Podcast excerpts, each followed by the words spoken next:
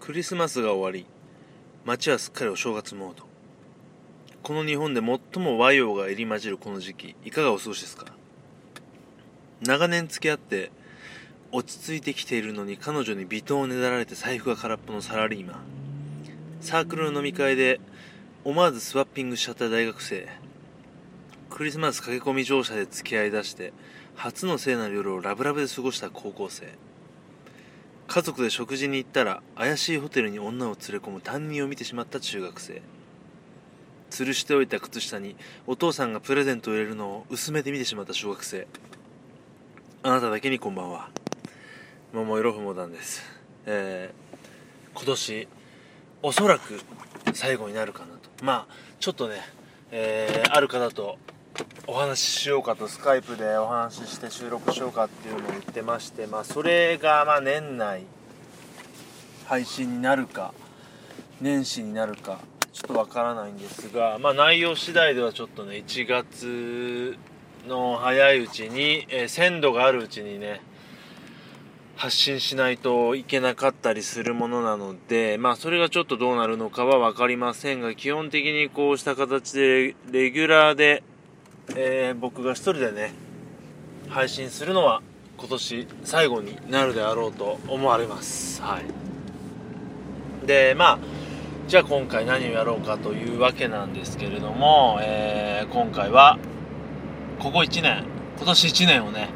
振り返っていこうじゃないかということでまあこの番組そして、えー、世間あの ニュース的なもの世間って言ってもねそんなあの硬い話はしませんけど、まあ、ニュース的なもの、まあ、そしてまあ僕自身に起きた、まあ、生活的なものなどをねさらっといこうかなと思っております。でそうだねここら辺ね、まあ、分けた方がいいのかなとかまあいろいろ考えたんですけど、まあ、ぐだぐだ混ぜていっちゃおうかなと、まあ、聞いてる方からしたらね非常に聞きづらいかもしれませんがざっとまとめてみました。でも、あんまりね、あのー、なくてね、ちょっと寂しいですね。えー、あのー、一気に2、3ヶ月飛んだりして、あっという間に終わっちゃったよみたいなことにもなりかねませんが、まあ、そこら辺はご愛嬌でうまく流していただけたらなと思いますけれども、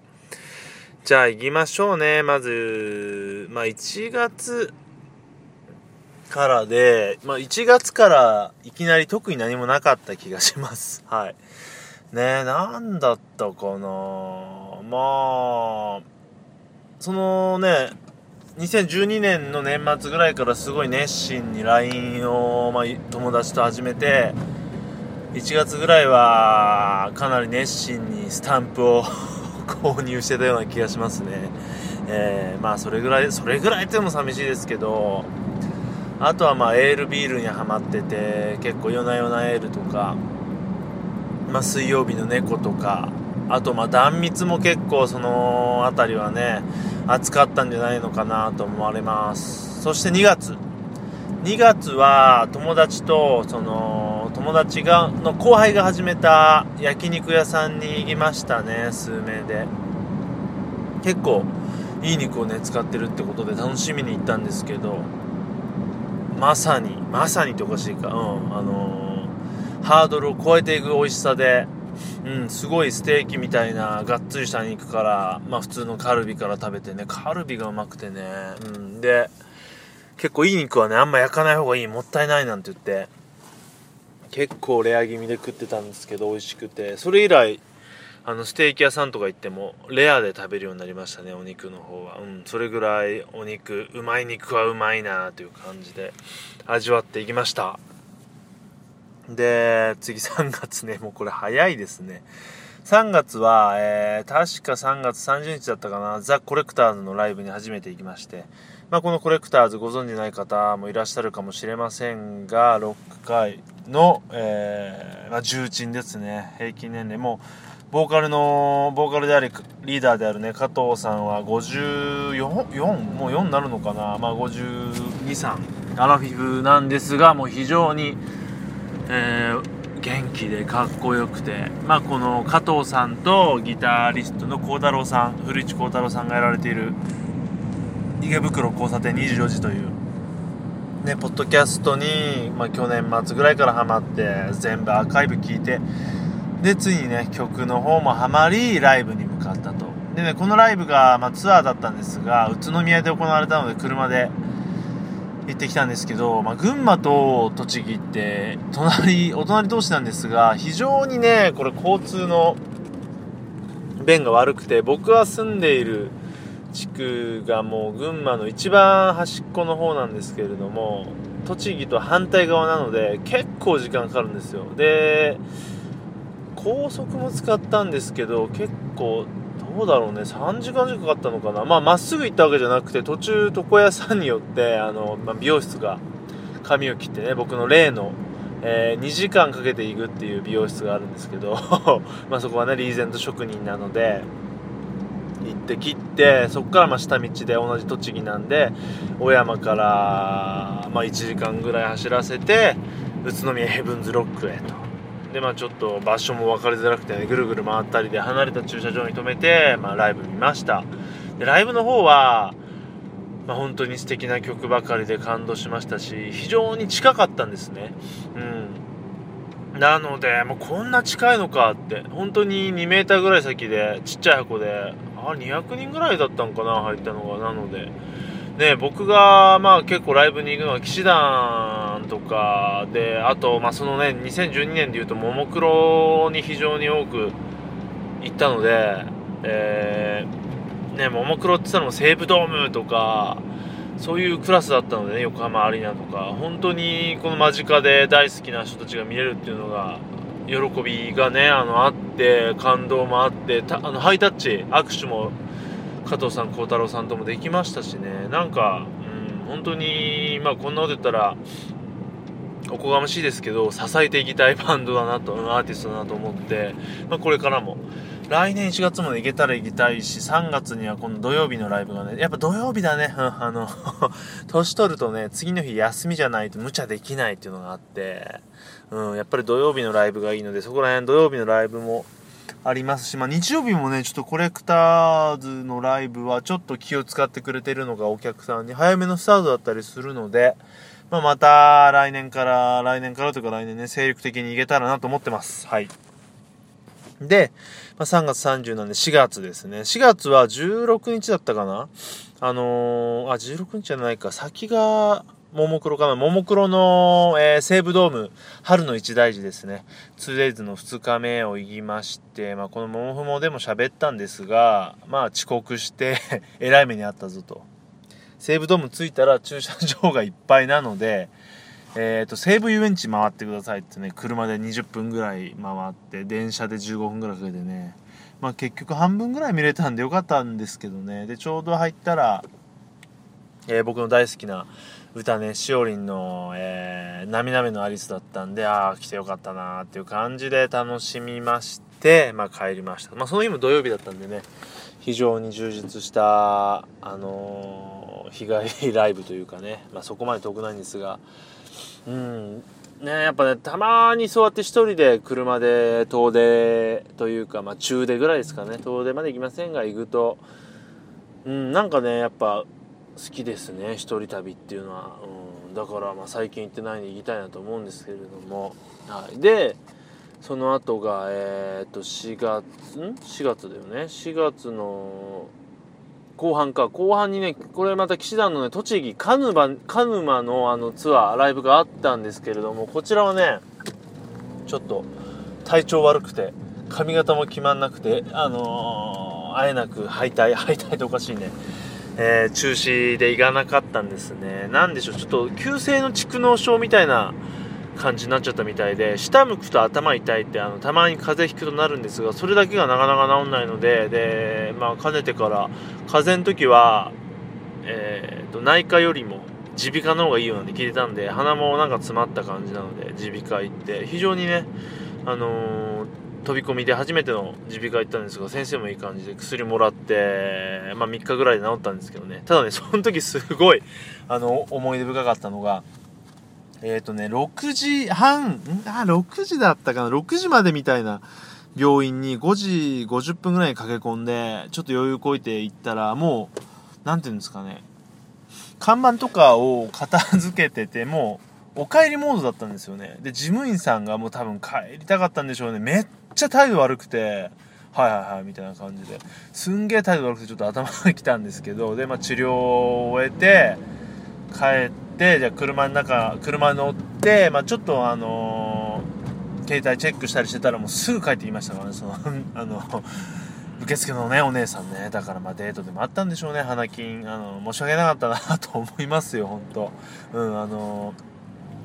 でもよければ僕が一回あのデート花金デート付き合いますからっていうようななかなかのあの美人さんだったことはここに今報告しておきます。はい。でまあ4月で言いますとあまちゃんが始まりましたね。はいあまちゃんでまあその池袋交差点の古市幸太郎さんはねあの朝ドラマニアっていうことでまあすごい面白いよって言ってましたし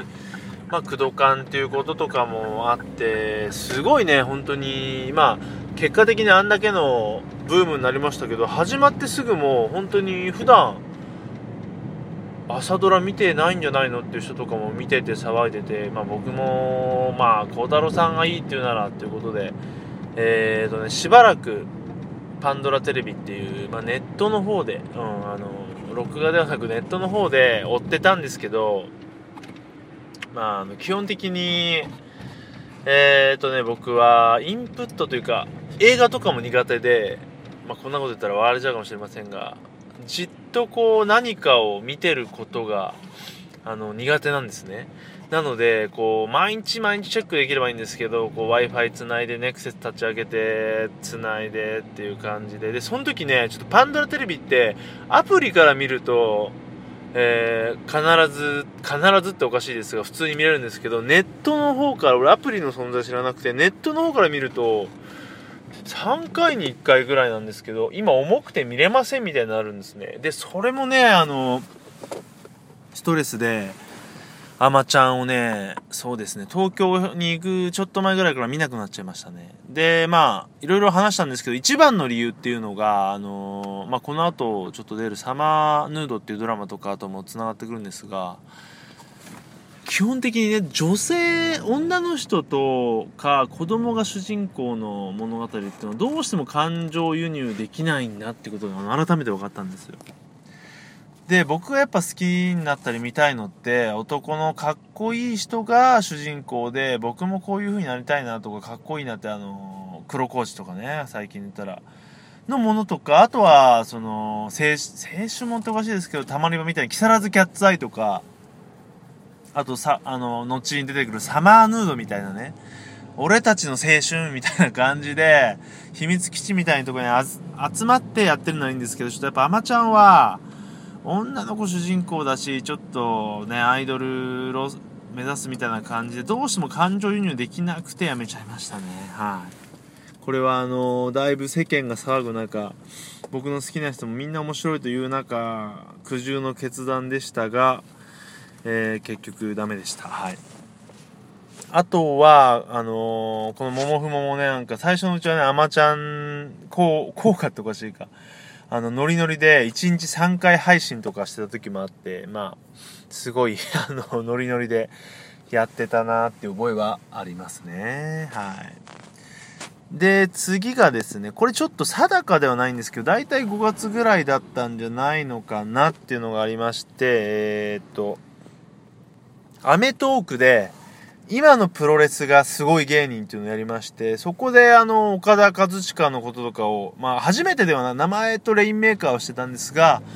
あの、ドロップキックがすごいとか、あとはまあ今のね、中村慎介がブルブル震えて面白いとか、いぶしこうたがすごいとかいうのを見て、で、最初はその、冗談交じりっておかしいか、どんなんだろうなと、芸人さんたちが話したやつ見てみようかなっていうつもりで見たら、面白いと。でそこにかぶせるように杉島筑前の神の杉の部屋というポッドキャスト番組であのストーンコールドさんや杉田仮面さんで杉島さんがプロレスを語る中であの非常に、まあ、これはまた別個で話さないとなと思うんですがあのプロレスの奥深さとか面白さを再確認できてすごいあの、落としどころ着地点が見つかりまして見始めます。まあ基本 YouTube とか、まあ、ワールドプロレスリングを、えー、チェックしてなんですが、まあ、YouTube で結あのー、G1 クライマックスとかもね全試合一応まあ飛ばし飛ばしですけど見たりとか上げてくれる人がね今こういう世の中で ありがたいんですけどいらっしゃるのであの見させてもらいましたね。はい。でまあ今も熱々1.4東京ドーム楽しみだぞって感じでプロレスにはハマっております。現在進行形で。でまあこういう感じであの話すと大体跳ねませんね。あんまり。あの時系列に沿って話す感じなんですがまあこんな配信もねあってもいいんじゃないのかなということでちょっとお付き合いいただきたいんですけれども。で6月ですね。6月はあの野球チーム草野球チームの飲み会がありまして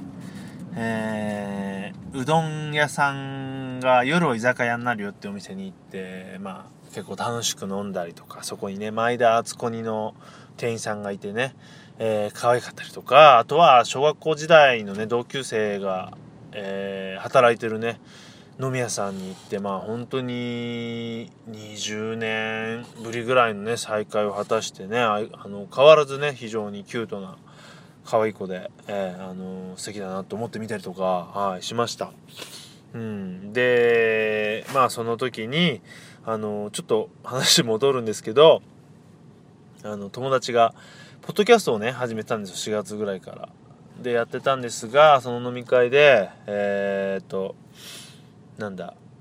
違う友達にバレたということが判明して違う友達がひっそり聞いたのが判明してそのポッドキャストがいきなり終わるっていうね事件ありましたね。はい。あと今あの 車運転しながら話してるんですけど渋滞でゆっくりのところ、えー、対向車の女の人が何あの人一人で喋ってんだろうという感じでガン見されたっていう事件も今起きましたけどまあそれは置いといて、えー、まあ友達のポッドキャストが終わると。でねその友達のポッドキャストが結構やっぱ切磋琢磨してたというかあのお互いお互いっておかしいけど僕的には非常にこう一緒に頑張ってる感があってモチベーションになってたりあとはたまたまその友達がとある方のねあの身内の作った詩を読んだらすっごいそれがあのたまたまハマって面白くてあこんな面白いことやられたら俺やばいなっていうのでジェラシーというか危機感を感じる中で作った前工場が非常にいい出来だったりとか本当に刺激をいただいてたんですが終わってしまいまして。でねそれが終わったのが正直すごいモチベーションのダウンを呼びましたね、うん、正直あのすごい喪失感で。えー、と結構残念だなと未だに思ってます。今はね、あのー、もう割り切りまして僕も再生再生して。まあ彼もねあの無理にやっても大変そうですしある意味評論家としてね今後評論家といってもそんなにすごい聞くわけじゃないんですけどね、えー、やっていってもらおうかなと思ってます。はい。で7月。7月はですね、えー、とまずは半沢直樹が始まりました。で半沢直樹の方をちょっと僕は途中から見たんですが半沢はね8月ぐらいから見ましたね。あのー、半沢直樹っていうタイトル的にすごい一切惹かれないじゃないですか。何なんだそのどこのねあの何菓子？半沢何菓子？ねどこの馬の骨かもわからないね。山田太郎みたいなもんでしょ？名前何なんだろうなと思ったけどやたら話題でで友達が見てるって言うんですよ普段。ドラマを見ない。で気になって東京に行く電車の中で時間あったのでネクサスのパンドラで見たら面白いと思って。断蜜エロと思ってねあの見始めて、まあ、結局最後まで。毎週楽しみにあの見ることができましたね。はい。あとはねサマーヌード。さっき何回出ましたが、ヤマピー主演のドラマで、これはね、たまたま2話を見て、まあ、戸田恵梨香が可愛いと、ハイビジョンで見る、あの42型で見るね、戸田恵梨香は可愛いなってことで、まあ見始めて、やっぱり夏の感じとか、さっき話した、その、たまり場の飲み屋でビールを飲むとか、まあ、ビールが結構出てくるんですけど、その戸田恵梨香のお父さんがね、地ビール作ってて、そういう感じとかにやられてあとはまサマーヌードっていう夏っていう感じのね曲だったりとかのその本当夏感海感それだけで十分だなっていう感じで結局最後に見ましたね。ちょっと後半尻つぼみというかあちゃちゃな話で特にそのすごいストーリー性があるわけでもないんですけれどもまあ雰囲気でね、うん、夏だぜっていう感じで楽しみましたで789かほんで10、11、12、あ、10月からか、黒麹とか。ね。だ9月は、あのー、ガイムです。はい、仮面ライダーガイム今、めちゃくちゃハマってますけどね。本当に平成ライダー1、僕的には面白いんじゃないのかなっていうぐらいハマってて、まあ、ウィザード、フォーゼ、オーズ、ダブルはね、本当になんとなく流して見てたんですけど、まあ、ガイムはあれかな。その、家に録画するね、機能がついて、子供の付き合いで、ひたすらこう流れてる中でちゃんと1話2話あたりをしっかり見たからかもしれないんですけど非常に入り込めて。あとはやっぱあのロックシートって面白いですよね。オレンジとかパインとかバナナとかがすごいあのコレクターズ心をねくすぐって、まあ、今までのアストロスイッチとかオーツのメダルとかウィザードの指輪っていうのもそうだったんですけどこれまたね錠前っていうロックシートっていうのが非常にこう購買欲というかコレクター気質をくすぐりましくすぐりってねあのくれるのであのすごい買っちゃいます。はい。美味しそうなんですよね。いちごもマンゴーも。あとはまああのセネの部屋でも話しましたけど志田優美ちゃんっていうねあの舞ちゃんの役の女の子もねなんか可愛いしあのー、お好きなんですけどね、話したかな？金髪のカツラかぶると全然可愛くないんですけど、普段の黒い髪の時は可愛くて、まあ、髪型って大事だなとか、あとね、声とか、そのちょっとわざとらしい演技とかもね、可愛くて見てしまっております。うん。で、10月が黒コーチとリーガルハイか。ねあのー、プラスで、あと、ああ、そうだ、アンドロイドですね。あの、忘れてました、アンドロイド。と3つ見てて、東京バンドワゴンはね、ちょっといまいちで途中でやめちゃいましたね。僕もあの、千年さんと一緒で食べみかこ嫌いなんで、ま、嫌いっていうとこも言ってないんですけど、あんまりね、魅力を感じなかったりで。で、黒コーチはね、非常に面白くて、まあ、あの、わざとらしい演技ですが、永瀬君はやっぱかっこいいなと、あの、角刈りがね、本当に衝撃的でした。で、まあ、剛力ちゃんは、まあ、前回話したように結局、ハマりませんでしたが、うん、まあそれなりにね、序盤はね、黒コーチも本当序盤面白かったんだけど、後半になるにつれてちょっと、あのー、沢渡さんと慣れ合いがね、生じちゃって、そこら辺がいまいちでしたが、まあ久々にドキドキして見れましたね、半沢同様。で、リーガルハインもそこまで熱心にではないんですが、まああの、コメディ感も強かったですけどね。でもまあ、前泉先生可愛いしと、うん、いうことで見てましたね。楽器はまあ、可愛いのはいいんですけど、ちょっとね、あそこまで、あ色気がないと今後大丈夫かみたいなね、うん、俺が心配することでもないんですけどね。うん。で、まあ、アンドロイドはね、えー、と前回も話したように、桐谷美玲、柴咲コウ、えー、山口さやか、本田翼を擁した究極のね、キャバクラだったっていうことで。本田翼もどうなんでしょうね。あの、可愛さと色気の、色気はどうなんでしょうね。あるんでしょうかね。まあ、あの、ナース姿は非常に、あのー、ね、色気ムンムンでしたけれども、おバカキャラですしね。まあ、そこら辺、桐谷美玲もね、あんまり、どっちかというと色っぽい系ではありませんが、まあ、皆さん若いのでね、これからっていう感じでしょうかね。何言ってるんでしょうね。えー、で、10月。10月は、えー、小倉会というね、えー、まあ、これ飲み会ですね。これもまあ草野球仲間で集まって飲みまして、まあ、最初居酒屋行って結構美味しかった美味しかったですね。でまあその後はまた繁華街に行ってまあガールズバー的なとこ行ったりとかねして、まあ、この友達56人かな二次会は行ってでこの中で誰がいいみたいなゲームをねいろいろしてあんまり票が取れなかったなっていうのとか、うん、あとはまあなんかね年齢を重ねるにつれてねなんかモテるやつも変わってくるんかななんていうのをまじまじと実感してまあ、そこら辺もね面白かったなっていう感じで、まあ、ただまた年末、まあ、試合あるしその年末戦いはねこれ、まあ、プライドでいうところの男祭りですから負けられないなという感じで、まあえー、いろいろ整えてますよ体調も。うんね、あの LINE 事件といいね僕も男を磨いてますからあのやったろうかなという感じではありますね。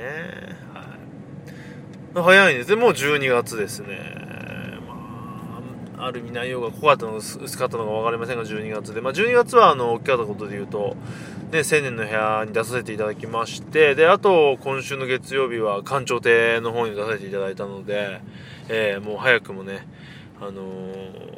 3番組中2番組ってわけじゃないですけど、ぜひ、あの、オフトークやパンダンゴの方にもね、えー、テーマや時間が合えば、出させてね、お話ししたいなと思います。本当にあの、館長亭の方は、ね、かなりの人数、最終的に12人ぐらいがいて、みんなでね、ああやってほんとスカイプで話すの楽しいなと思って、すげえ酒飲んでるんですね。でも、あの、1000年のやの時も結構飲んだっていうあの話しましたけど、進んじゃうけど面白いなと思ってね、ああやって、うん、まあ皆さんは毎週のようにこうね、繋いでやってるんですけど、気持ち分かりますね。本当に楽しくて、飲みに行ったような気分でね、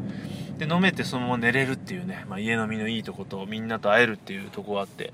なんかねハングアウトとかでね飲むと面白いよなんていうのも聞きましたけどね。そんな感じで、まあ、スカイプも同じですけど非常に、うん、いいんじゃないかなという感じですね。これさらっといきましたけどこれ何分までねいけんだろう。これメールで添付できなくなっちゃうとやばいんでまああのー、ちょっといろいろお知らせとかもは、あのー、挟みたかったんですけれども、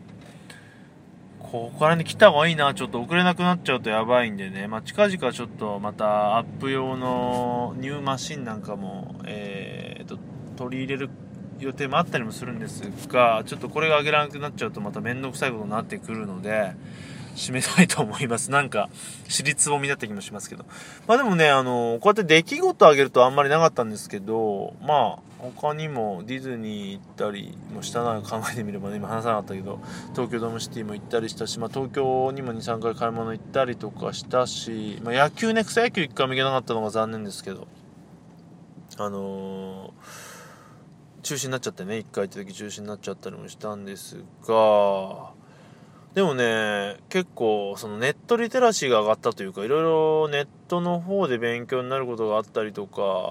あとはまあ、面白いポッドキャストね、また菊池さんとか見つけたりとか、うん、なんかいろいろ、細かなことではすごい本を読んだり、まあ、あんま読んでないです。全然読んでないですけど、ちょっと読んだりとか、まあ、孝太郎さんのブログを全部さか 登ったりとか、なんか、えー、目に見えないっていうのはおかしいですけど小さなことでいろいろこ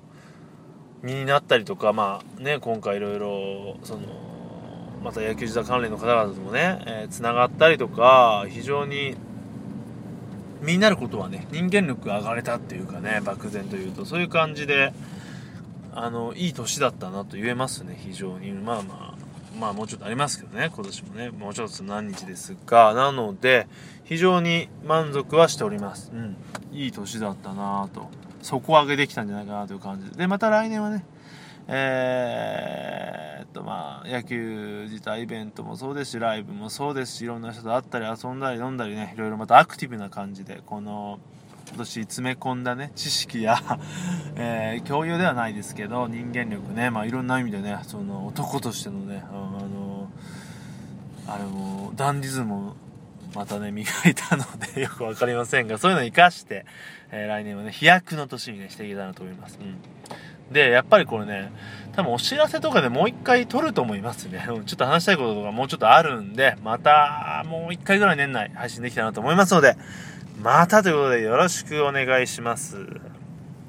じゃどうしよう、今日ね、またじゃあお別れの曲一曲やりましょうか。えー、じゃあ今日は、えー、そうだな、あれいっちゃいましょう。あーまだないかな。で、外務の風。外務の風で、えー、ジャスト、忘れちゃったね。ジャスト、do more, ジャスト、えー、ごめん。曲名忘れちゃったけど、仮面ライダー外務の風で、仮面ライダー外務のオープニングテーマで さよなら。